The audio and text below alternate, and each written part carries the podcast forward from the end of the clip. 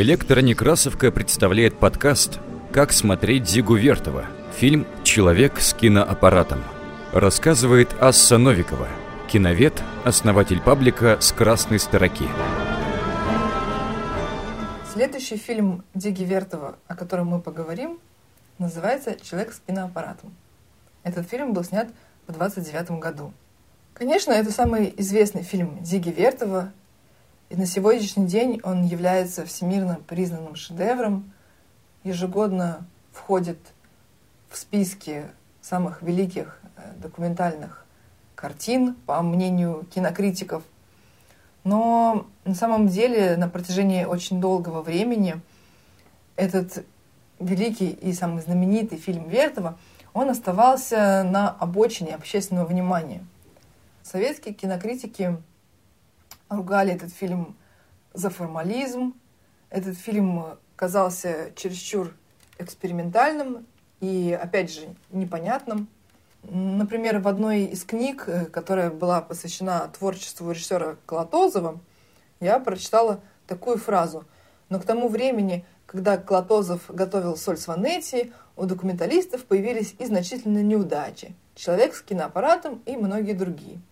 Это цитата из книги 60-х годов. То есть фильм «Человек с киноаппаратом» можно было легко назвать неудачей. И на самом деле, еще когда фильм только появился и вышел в прокат, у него уже сразу возникли трудности с прокатом. Было нелегко найти кинотеатры, которые согласились бы прокатывать этот фильм. И в советских газетах в то время даже появилась карикатура, на которой был изображен собственно, человек с киноаппаратом, оператор с камерой на плече, который не мог зайти в студию, потому что на студии висело объявление «Вход человеку с киноаппаратом запрещен». В прессе развернулась полемика, потому что многие газеты вставали на защиту Вертова и говорили о том, что необходимо, чтобы этот фильм появился в кинотеатрах. Например, газета «Правда» писала в 29 году, что необходимо оказать всяческое давление э, общественности, чтобы прокат не думал за зрителей, и необходимо, чтобы именно зрители решали вопрос, удачен ли этот эксперимент или нет.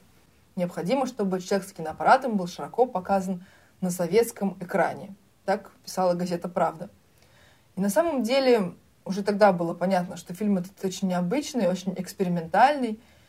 И если мы посмотрим на мировой кинематограф того времени, то мы поймем, что творчество Вертова, оно находилось в тесной взаимосвязи с поисками французского авангарда, например. В фильме «Человек с киноаппаратом» есть такой знаменитый кадр, в котором снят разлом Большого театра. Два изображения накладываются одно на другое, и мы видим здание, которое как будто раскалывается на две половины. И этот кадр очень похож на кадр из фильма французского режиссера Рене Клэра «Антракт», который был снят в 1924 году. Но Рене Клэр снимает э, не здание, а просто перспективу улицы, которая точно таким же образом разламывается на две половины. И Диго Вертов, кстати, очень внимательно следил за экспериментами своих французских коллег. И, например, в дневнике в 26 году он записывает 12 апреля видел в кино «Арс» картину «Париж уснул». «Париж уснул» — это, собственно, фильм Рене Клэра. Огорчило. Два года тому назад я составил план, точно совпадающий в смысле технического оформления с этой картиной. Я все время искал случай ее осуществить. Такой возможности не получил. И вот сделали за границей. Киноглаз потерял еще одну из позиций для наступления. Слишком долго от мысли, от замысла, от плана до его осуществления – и вообще этот кадр с Большим театром, который разламывается на две половины, он всегда привлекал внимание киноведов. Например, знаменитый киновед Юрий Цивьян, он э, описывает э, историю этого кадра таким образом. Он пишет, что, скорее всего, этот кадр задумывался как э, такой пластический комментарий к выступлению Осипа Брика потому что в 27 году Осип Брик, он выступал на Лефовском совещании о кино и говорил, мы 10 лет говорим, что нужно закрыть Большой театр, а его в этом году еще и отремонтировали. Ну, Большой театр в то время был таким символом старого искусства, символом того, от чего нужно отказаться ради искусства нового и авангардного. И на самом деле этому заявлению Брика предшествовала еще и долгая полемика в прессе, переписка Ленина с Луначарским. Но это очень интересный пример для того, чтобы понять, как было устроено вот это наэлектризованное пространство 20-х, потому что в этой постоянной полемике то тут, то там слово оборачивалось кадром, а газетная передовица оборачивалась стихотворной строкой. Еще один интересный пример для того, чтобы понять, как была устроена культурная жизнь той эпохи. Например, в 27 году Осип Брик написал статью «Противокиноядие», где размышлял о знаменитых словах Ленина, о кино, о том, что вот это ленинское изречение, которое было пришпилено крупным шрифтом во всех кинотеатрах, оно, наверное, понимается как-то неверно. Ну, потому что Осип Брик выступал против э, заграничных лент, которые казались ему барахольными, и он считал, что кинотеатры, которые запускают заграничные ленты, дешевые мелодрамы, они не должны ориентироваться на слова Ленина, потому что Ленин говорил про хронику, про какие-то пропагандистские картины. Осип Брик пишет, изречение Ленина, пришпиленное к зеленой мануэле, типично не только для провинциальной кинематографии, но и для всей кинематографии СССР. Зеленая мануэла это был как раз-таки э, пример такой дешевой барахольной картины, по мнению Осипа Брика. И как раз-таки смотрим фильм «Человек с киноаппаратом», и видим, как в одном из кадров камера задерживается на вывеске кинотеатра «Пролетарий» и афишей под ним «Зеленая Мануэла». И фильм Диги Вертова с этим кадром, он был снят через два года после статьи Осипа Брика. Конечно, Дига Вертов мог не помнить эти строчки из статьи Брика, а мог и помнить. Нам сейчас важно даже не это, а важно э, понимать, насколько фильмы Диги Вертова были обязаны своему времени и его типичным символам. Ну, как я уже говорила, Дига Вертов внимательно следил за поисками своих французских коллег, но на самом деле его задача была принципиально иной, нежели задача французских авангардистов, потому что Вертов все-таки мыслил себя коммунистическим режиссером, и он хотел найти сюжет в этом бессюжетном пространстве. Все происходящее в кадре он стремился починить одной неразрывной мысли. И на самом деле об этом Дига Вертов пишет э, уже в сценарной заявке фильма «Человек с киноаппаратом». Он пишет, в процессе наблюдения и съемки постепенно проявляется жизненный хаос. Все не случайно, все закономерно и объяснимо. Сюжет тот же, что в киноглазе – Жизнь обнаруживает внутреннее единство и приобретает смысл. Тематическое единство каталогов претерпевает качественное изменение. Из него вырастает означающее с большой буквы.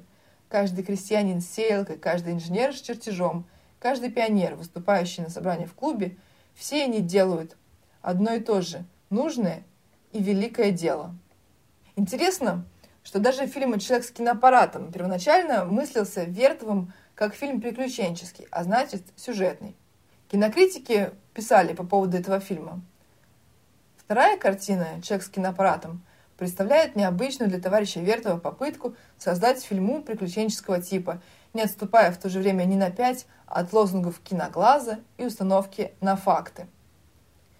И мне опять хочется процитировать еще одно стихотворение Диги Вертова котором есть такие строчки.